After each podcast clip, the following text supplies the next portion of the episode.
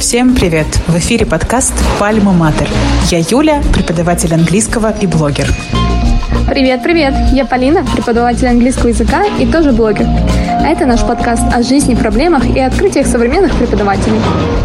Сегодня у нас в гостях невероятная Зоя, преподаватель, который поделится с нами своими переживаниями, проблемами, опытом. Сегодня мы решили поговорить именно об нашем опыте. Зоя предложила очень интересную тему опыт э, работы с какими-то сложными случаями, да, сложные кейсы в нашем опыте.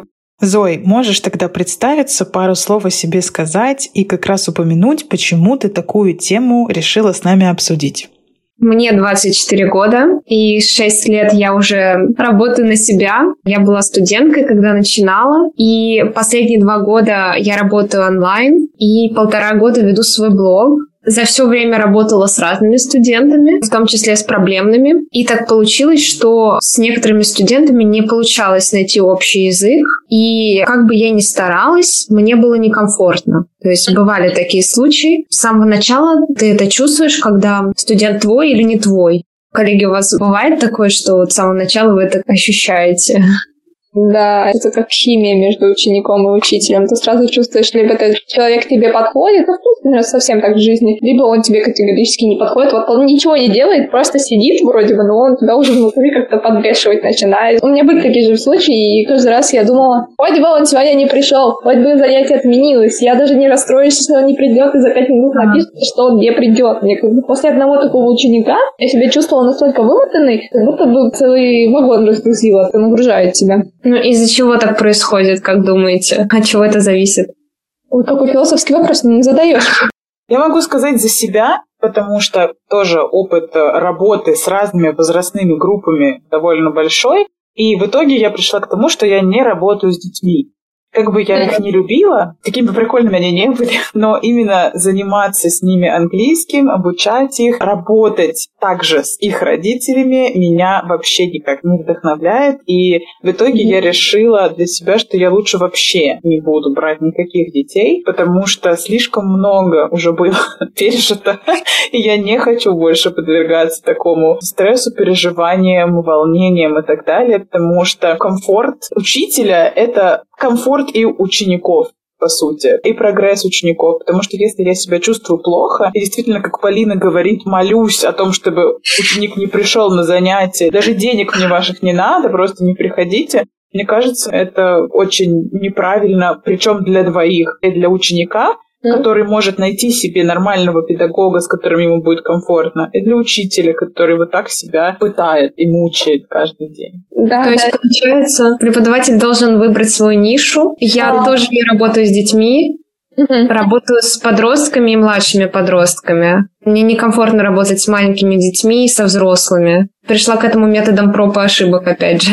Получается, у тебя тоже свелось все к тому, да, что ты выбрала для себя комфортный возраст и дальше mm-hmm. занимаешься. Мне кажется, об этом-то и тема есть. Мы не можем, в принципе, распыляться на все подряд. Мы не можем работать и с very young learners, young learners, teens, там, pre-teens. То есть у нас все равно должно быть какое-то ограничение. Либо мы работаем только с малышами, либо мы работаем только с дошколятами. Я, например, сейчас чувствую какую-то некомфортность, когда я работаю с малышами, которые очень маленькие, от 3-4 лет. Мне с ними некомфортно работать. И сейчас я беру только тех, с кем мы уже давно сотрудничаем. То есть, получается, одно из условий — это выбор ниши комфортного преподавания. Мы к этому пришли. Да, потому что, мне кажется, все равно будет психологический дискомфорт. Наш комфорт там все-таки выше какого-либо желания что-то заработать, потому что здесь может быть только две ситуации. Либо у вас ученик уже сам дальше отвалится и не захочет ходить, либо вы просто выгорите от этих занятий, не захотите, чтобы он приходил, чтобы он присутствовал на занятиях, не захотите стараться для этих занятий, и никому лучше от этого не станет. А если вот вы уже выбрали нишу, и вам все равно некомфортно? Значит, вы не выбрали свою нишу. А я можно я матом Нет, скажу в нашей, в нашей программе? Нельзя, у нас такого нету. Хорошо, тогда э, вы тогда врете себе, что вы хотите работать в этой нише, потому что вы видите в этом какую-то перспективу для себя и вот эту вторичную выгоду. Да? Mm-hmm. Потому что, опять же таки, многие преподаватели начинают работать там с ЕГЭ, допустим, из мысли о том, что, ну, ЕГЭ же не Заработок. всегда будет поток студентов. Заработок, ну какой ценой? Вот, видишь, надо сначала определиться, ты пашешь и работаешь как вол, да, чтобы заработать свои там сколько-то тысяч рублей, либо ты реально выделяешь себе время, готовишься к урокам, это же тоже все связано, кайфуешь от своих уроков со своими учениками. Опять же таки, проводишь собеседование перед тем, как взять себе на урок кого-то, на занятие, и сначала смотришь, подходите вы друг к другу или нет.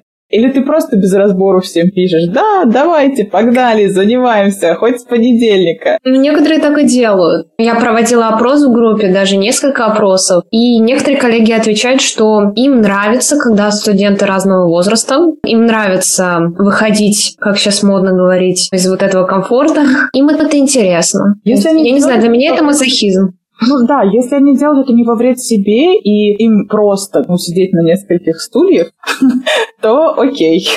Но для меня это тоже в какой-то степени мазохизм, потому что готовить несколько уроков в день по абсолютно разным темам, с абсолютным разным уровнем подготовки, ну, это надо постараться еще. Да. А если вот пришел к вам ученик из вашей ниши, но что-то не сходится, в чем может быть проблема? Мне кажется, мы сейчас с вами укатимся в вопрос, можно ли отказаться от ученика, если с ним некомфортно работать. Можно, можно сказать, извините, но мы с вами друг другу не подходим. Почему нам, в принципе, нужен этот тестовый период, чтобы понять, подходим мы друг другу или не подходим? Я, например, как раньше делала, я брала сразу оплату по абонементам за несколько занятий вперед, но сейчас я больше прихожу к тому, что я сначала беру оплату за одно занятие, мы занимаемся, потому что с консультацией не всегда видно, подходит человек тебе или не подходит, и тогда мы оцениваем друг друга, я оцениваю вас, вы оцениваете меня и приходим к мнению, нужно ли нам продолжать сотрудничество или не нужно. Но хотя в большинстве случаев все равно с одной консультацией в принципе уже будет понятно, ваш это человек или не ваш.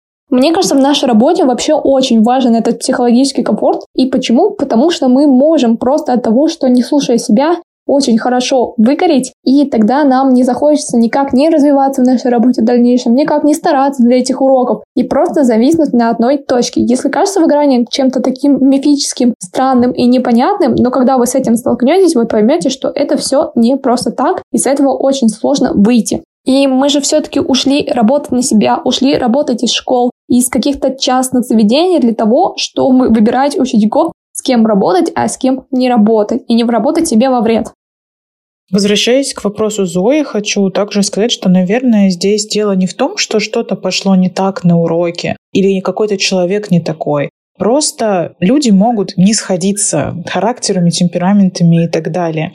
Допустим, ко мне пришел человек, и я сразу понимаю, что мне не очень комфортно с ним заниматься по тем или иным причинам, и я думаю, что это действительно не проблема. Ведь это не последний ученик в моей жизни, и он себе найдет прекрасного учителя, и я найду себе также другого ученика. Не стоит на этом зацикливаться, хвататься, как в последний вагон, да, залетать и так далее. Все нормально. Не делайте из этого трагедию. Люди, они ведь очень разные, и мы не можем нравиться всем, и нам не могут нравиться все. А почему не получилось? Давайте разберемся, почему. А ты думаешь, на это должны быть какие-то глубинные причины? Я немножко покопалась в себе и поняла, с какими типами людей, учеников мне некомфортно. То есть мы все равно приходим к тому, что это что-то личностное, какие-то личные качества нам не нравятся. Мне кажется, это так же, как и со всеми другими отношениями. Неважно, это романтические отношения, дружеские или отношения между учеником и учителем. Это также к вопросу, почему мы дружим с одним, а с другим мы не будем дружить. Почему мы встречаемся с одним, а с другим мы встречаться не будем. Почему я не буду встречаться, например, с гопником из подворотни, потому что это просто не мой тип человека. Мне с ним не интересно, мне с ним некомфортно. И также зачем мне ученик, который не относится серьезно к занятиям, не ценит мое время, не уважает меня как преподавателя и не замечает мои старания, то, что я вкладываю в этот урок. Мне нужны люди, которые будут также гореть английским, так, как и я. А если ученик все выполняет, у вас есть довольно хорошие формальные отношения, но все равно некомфортно. Там есть все равно что-то, что нам не нравится. Я, даже если это что-то э, в плане работы, да, все окей, но что-то личностное, что мне не нравится. Получается, у ученика нет внутренней мотивации. мы приходим к тому, что ученик относится к занятиям формально, то есть у него есть понимание того, что он должен получать хорошие оценки, что ему нужно изучать язык, чтобы родители им были довольны, но внутренней мотивации этого огонька, желания изучать язык, его нет. Здесь, наверное, к вопросу о возрасте в некотором подростковом возрасте это может просто быть неинтересно. И как раз-таки я говорю о том, что почему мы все вместе работаем на себя, потому что мы хотим работать с теми, кто мотивированный, кто хочет заниматься, кому это в радость. Я хочу видеть горящие глаза у детей, что им это все нравится, что это все круто, классно, и получать от них отдачу, а не просто вот приходить, давать задания, и они такие, ага, сделали. У меня в прошлом году были такие подростки. Ну, подростки это вообще такая интересная группа. И был мальчик, он прекрасно знает английский для своего возраста. Он очень быстро справляется с заданиями. Ты ему дашь любое задание, он быстро его сделает, быстрее тех. Короче, претензий к нему вообще никаких не было по поводу э, учебы, он все знает. Были претензии, потому что он не делал домашние задания у него постоянно. Ну, таки даже уже он не пытался строить какие-то договорки, он просто их не делал. Он не считал должным их делать. Он проходил постоянно без всего, без листов и всего остального. Просто не было у него как раз-таки этой внутренней мотивации. Ты понимаешь, что ну я не хочу так работать. Ну зачем мне себя мучить? Давайте я уже просто говорю родителям, либо ну, мы как-то так эту ситуацию вы обсуждаете вместе, либо вам придется искать другого преподавателя, потому что ну, ничего у нас не получится. Может, ему я не нравлюсь как преподаватель, может, он чего-то нового, другого хочет. Вообще, нужен ли ему английский? Вопрос к тому, что нужно ли всем учить язык насколько mm-hmm. он актуален. Подростковый возраст — это уже что, окончание школы, которая ближе? Зачем вам английский? Скорее всего, это ЕГЭ, ОГЭ, когда они его сдают. Большая часть, потому что, мне кажется, уже в этом возрасте начинаешь думать о том, что ну, я буду связывать свою жизнь с английским, он мне нужен, или он мне не нужен. Может, им стоит заняться тем, что им больше нравится? Вопрос к родителям. Зачем нам так наседать? Согласна. Без этой внутренней мотивации ничего не выйдет. Но бывают и такие случаи, когда внутренняя мотивация, она как бы появляется. Бывают ученики просто ленивые, Uh-huh, У меня был ученик, который не выполнял домашние задания. То есть мы занимаемся уже два года. И поначалу была цель просто его заинтересовать языком. Он умный мальчик, ему нравится история, ему нравится читать какие-то книги, но а, ему был неинтересен язык. И какое-то время мы занимались без домашних заданий. И я поняла, что он не выполняет домашние задания из рабочей тетради. То есть, ну, потом постепенно я нашла к нему подход. Он начал выполнять определенный тип домашних заданий. Было интересно. А какой подход? Ну, на знаниях учить слова и периодический тест. И домашнее задание я встраивала в программу урока. Мы, допустим, проходили курс не за год, а за полтора года. Зоя, а вот ты сказала, что ты для себя определила какие-то группы учеников, с которыми тебе потенциально тоже будет не очень комфортно. Но я уже так поняла из твоих рассказов, что это такое примерно, но как их тоже ты для себя обзываешь, определяешь и так далее? Ну, вам нужно понять, какой вы человек. Вы, может быть, экстраверт или интроверт, кто по темпераменту, может быть, меланхолик или холерик. И вот из-за этого тоже многое зависит. Я понимаю, что мне сложно работать и вообще общаться с холодными людьми, с безэмоциональными людьми. Такие люди тоже есть, с закрытыми людьми, которые не показывают свои эмоции. Если я вижу, что ученик такой, то сразу же я понимаю, что у нас с ним вряд ли что-то получится. Он сам по себе такой, но мне будет не хватать этой эмоциональной отдачи. То есть ты не хочешь топить лед этого холодного сердца. Ну, тут от льда еще зависит. Бывает, что он просто стесняется, угу. потом он тебе раскроется, а бывает, что он не раскроется вообще. И вот это тоже надо определить. Мне кажется, мы сейчас тоже приходим к тому, что, как и в блоге, наверное, мы подбираем людей, похожих на себя, на нас подписываются, так и учеников. Ученики тоже в какой-то мере, они, мы друг с другом похожи, у нас есть какие-то одинаковые личностные качества, интересы. Мы на этом сходимся, и, может быть, на этом нам и интересно друг с другом работать. Угу. Получается так. У меня вот такой вопрос, девочки. Был ли у вас когда-нибудь в вашей практике случай, когда не просто человек эм, или ребенок, или подросток, да, какой-то там холодный, безэмоциональный, неподходящий вам по темпераменту, а когда вы должны были бы обучать какого-то подростка с трудностями или ребенка с трудностями. Ты имеешь в виду что-то... Дислексия, дисграфия, да. СДВГ. вот такие вещи, да, потому что когда как раз Зоя предложила тему эту обсудить, у меня прям ярчайшая история из моей биографии, это как раз, когда у меня в группе была девочка с дислексией, и это было просто невероятно сложно, еще и в группе. Когда она в группе, да, это вообще я не представляю. К ним и так индивидуальный подход сложно найти. У меня был опыт работы с таким мальчиком, и, в принципе, я бы, наверное, продолжила бы работать, но там было неуважение ко мне, к урокам в целом, и из-за этого это вот для меня табу. Угу. То есть у него был какой-то прогресс, он был в четвертом классе, учился тогда, и в целом мы учились читать по фониксам, Uh-huh. Но взяли тогда Discover English Starter. Его советую для такого возраста брать, если прям с нуля. Но так как вот не было какого-то интереса, а, не было уважения, я перестала заниматься. Ну а так это сложно. Каждый должен определить, готов ли он работать с такими детьми. Угу. У меня тоже приблизительно такая же история была у Зои. У меня мальчик тоже был где-то второй-третий класс. Я занималась с девочкой, с его сестрой. Она была старше, на шестой-седьмой. У нее вообще все прекрасно. Она очень быстро все схватывала. Мы с ней хорошо проходили все. И был мальчик, второй, третий класс. С ним было сложнее заниматься, да, у него тоже не было никакой мотивации, ему не хотелось, он ничего не делал. Ему очень понравились какие-то игры, в которые мы играли. Что-то на запоминание. Но вот когда я ему предлагала сделать что-то более-менее похожее на упражнение, это сразу протест, это не хочется, домашнее задание я не делаю. И, в общем, как-то с ним более-менее, может быть, год-то прозанимались учебные, но потом они сами куда-то пропали. И опять-таки, это, к слову, о тех учениках, которые вот не хочется, чтобы возвращались. У меня они не сами пропали, потому что я сказала после урока, что мы больше не работаем, и это был конфликт, потому что у нас были хорошие отношения с его мамой не один год. Я занималась с его старшим братом, и это была сложная ситуация. Угу, угу. Я думаю, что с такими детьми нужно все обсуждать на берегу с их родителями и говорить о том, что у меня нет опыта в работе с такими людьми.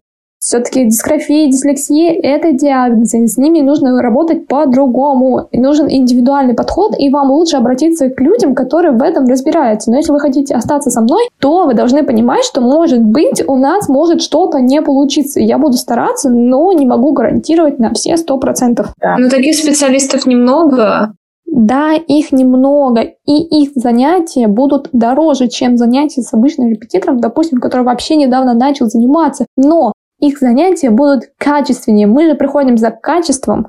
Ну, лично в моей ситуации история была такая, что родители вообще не хотели признавать, что у девочки есть проблема. А это тоже зачастую такое бывает, что они да. нет, все нормально. Это, это тоже какая-то страх. И это какая-то российская действительность, что у нас дислексия не считается каким-то диагнозом, и, к сожалению, многие родители даже боятся того, что ребенок будет как будто бы другим. И поэтому здесь очень важно объяснять родителям, что ничего в этом страшного нет, к вашему ребенку нужен просто другой подход потому что, ну, действительно, у меня может не хватать компетенции в этом, и это огромная, гигантская работа, и я просто так не могу взять на себя эту ответственность, потому что все равно претензии все будут ко мне. Это тоже, к сожалению, такая российская действительность, что родителям очень сложно признать, что их ребенок немного не такой, как все, и они пытаются всеми силами его впихнуть в это общество, заставить заниматься в группе по тем же учебникам, с теми же преподавателями. Хотя, положа руку на сердце, это намного более сложная работа и намного более усердная. Поэтому я считаю, что нужно ответственно подходить к работе с такими детьми, объяснять родителям, как на самом деле обстоят дела, говорить, что да, все с вашим ребенком нормально, все хорошо, Просто ему нужно работать немножко по-другому, другими техниками, другими тактиками и так далее. И, конечно же, нужно говорить о том, что у обычных преподавателей недостаточно компетенций для работы с такими детьми, и это действительно очень и очень большая ответственность. Ну, может быть, с такими детьми еще больше внимания уделять разговорной речи, как раз-таки, а не чтению письму. Но тоже определиться, насколько им нужен английский вообще в жизни. Вот, это на самом деле самый главный вопрос к любым детям, насколько им нужен английский. Зачем? У меня были такие ученики, которые метят, видимо, в хороших спортсменов. У них тренировки каждый день пять раз в неделю, в субботу, воскресенье, mm-hmm. они отдыхают, в такие тоже. я отдыхаю тоже. И они не могут никогда, потому что у них тренировки. Но плюс к этим тренировкам у них еще и музыкальные Только школы. в твой выходной. Еще куча э, своих развивашек. Короче, английский там каким-то десятым делом привязался, и непонятно для чего вообще нужен. И да, мы можем заниматься только в субботу, например, а я не могу в субботу заниматься. А я вам скажу для чего. Потому что все занимаются, и мой будет заниматься. Да, да. сейчас без английского? Всем английский нужен. Всестороннее развитие. Да.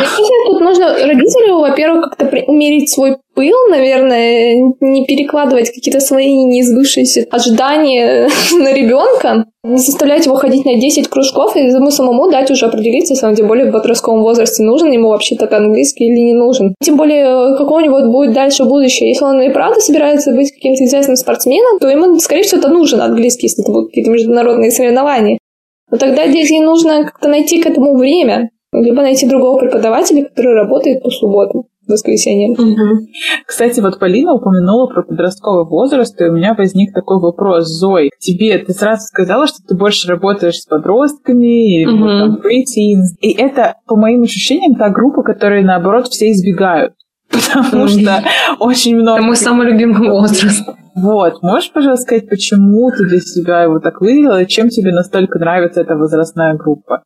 Потому что в этот период формируется личность, Мгм. и с ними вообще интересно общаться, узнавать об их интересах. И в целом мне просто нравятся разные личности, нравится поддерживать подростков в этот трудный возраст, когда на них столько всего возлагается. И наши уроки, они в какой-то степени даже просто вот для разгрузки, то есть на языке, но они помогают детям обрести уверенность, и мы просто классно проводим время.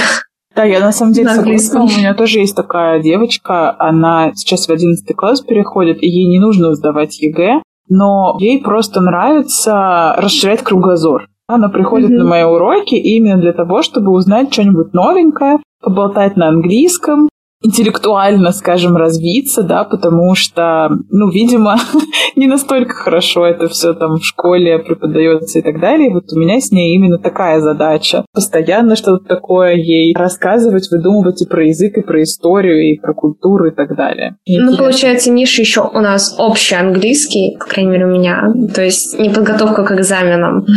И я обхожу эту тему, то есть я не готовлю к экзаменам, но только кембриджским. Вот кембриджские экзамены мотивируют детей, и это совсем другие экзамены. И потом я буду готова, когда подойдет момент восьмого класса, девятого класса, я буду готова попрощаться со своими учениками. Я понимаю, что я работаю в своей нише, и если им нужно будет найти преподавателя, который натаскивает на какой-то экзамен, когда у них уже есть определенный уровень, я буду готова с ними попрощаться. Получается, это такой тоже небольшой период временной, когда я работаю с учениками. То есть это не 10 лет.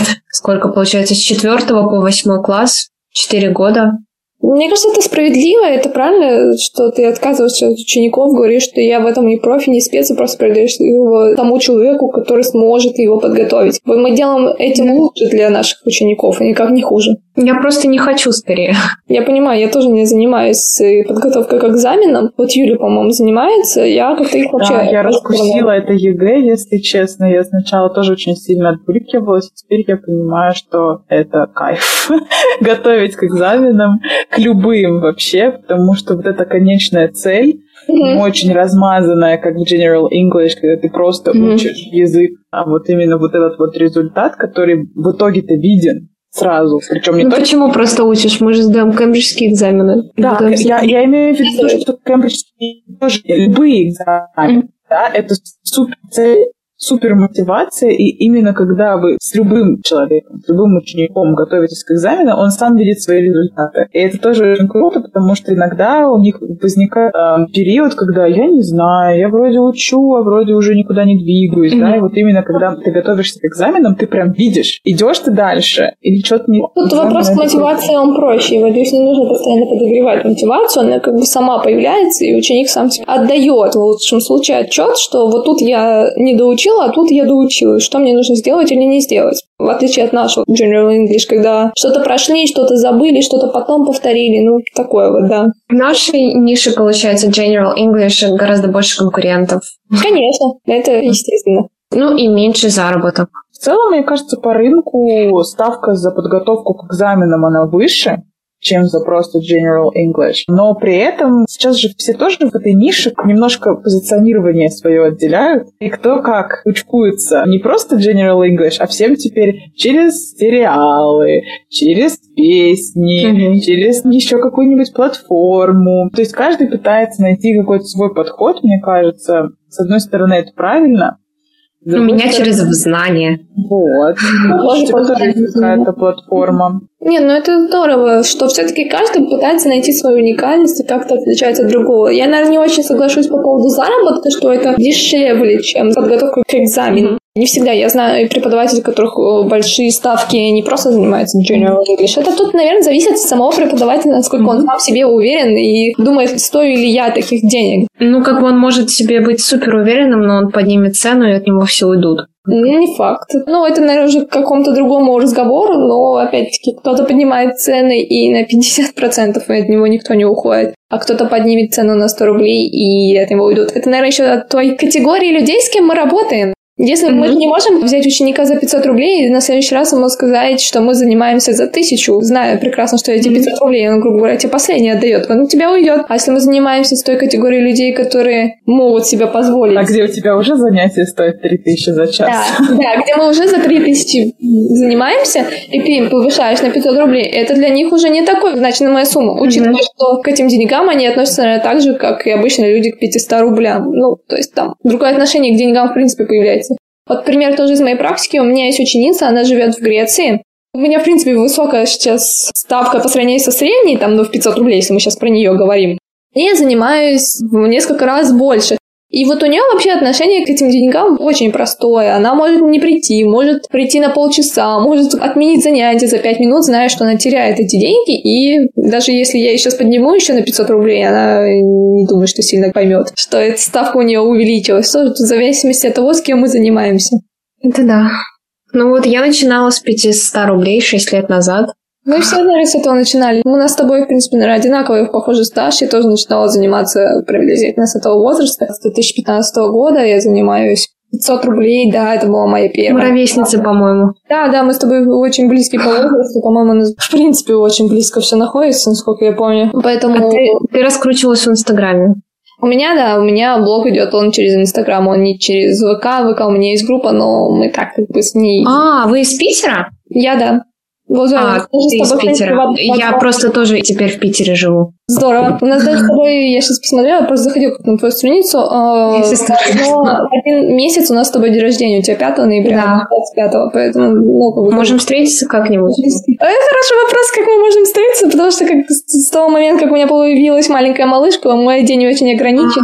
И, ну, как Понятно, ты теперь мама. Да, я теперь в нескольких еще обязательствах состою, поэтому мне сложно выбирать из дома, но я над этим тоже работаю. Как, как я хочу тоже подкаст про это, пожалуйста, давайте запишем. Давай, давай, я не против, на самом деле, давай запишем. И про мотивацию тоже. Ну, здорово. Мне кажется, так, тоже интересная тема мы немножко уплыли, у нас время подходит к концу, наши классные очень размышления, на самом деле, по проблемные кейсы, что это такое, и кто такие проблемные кейсы, потому что у каждого все-таки разное понимание проблемных кейсов. Для меня это проблема, для Юли это не проблема, и для Зои, например, тоже, а для меня вот ну, как, заработать с каким-то учеником будет очень сложно. Ну что ж, Зоя, спасибо тебе большое, что ты к нам пришла сегодня в подкаст, а, было очень приятно с тобой познакомиться, все-таки уже вживую, мы с тобой так периодически о чем-то переписывались. Да, очень интересно. Да, было приятно, спасибо. Да, очень интересная тема. Будет, конечно, круто встретиться потом вместе где-нибудь в Питере, но мы тоже это обсудим, может быть, как-нибудь и получится. Пишите. Я вообще всегда за. Спасибо всем тем, кто послушал наш этот подкаст, наверное, вынес что-то для себя полезное и интересное. Вы просили делать э, нас подкасты про какие-то жизненные темы, про наш опыт, просто разговорные эпизоды. Мы постарались, сделали это интересным, я надеюсь, связанным. Наш диалог получился. И не забывайте оценивать наши все-таки подкасты, оставлять нам комментарии, оставлять отзывы, ведь ваша обратная связь как раз-таки мотивирует нас на то, чтобы мы создавали новые эпизоды и как-то расширяли свой подкаст, делали их интереснее и увлекательнее как раз-таки для вас.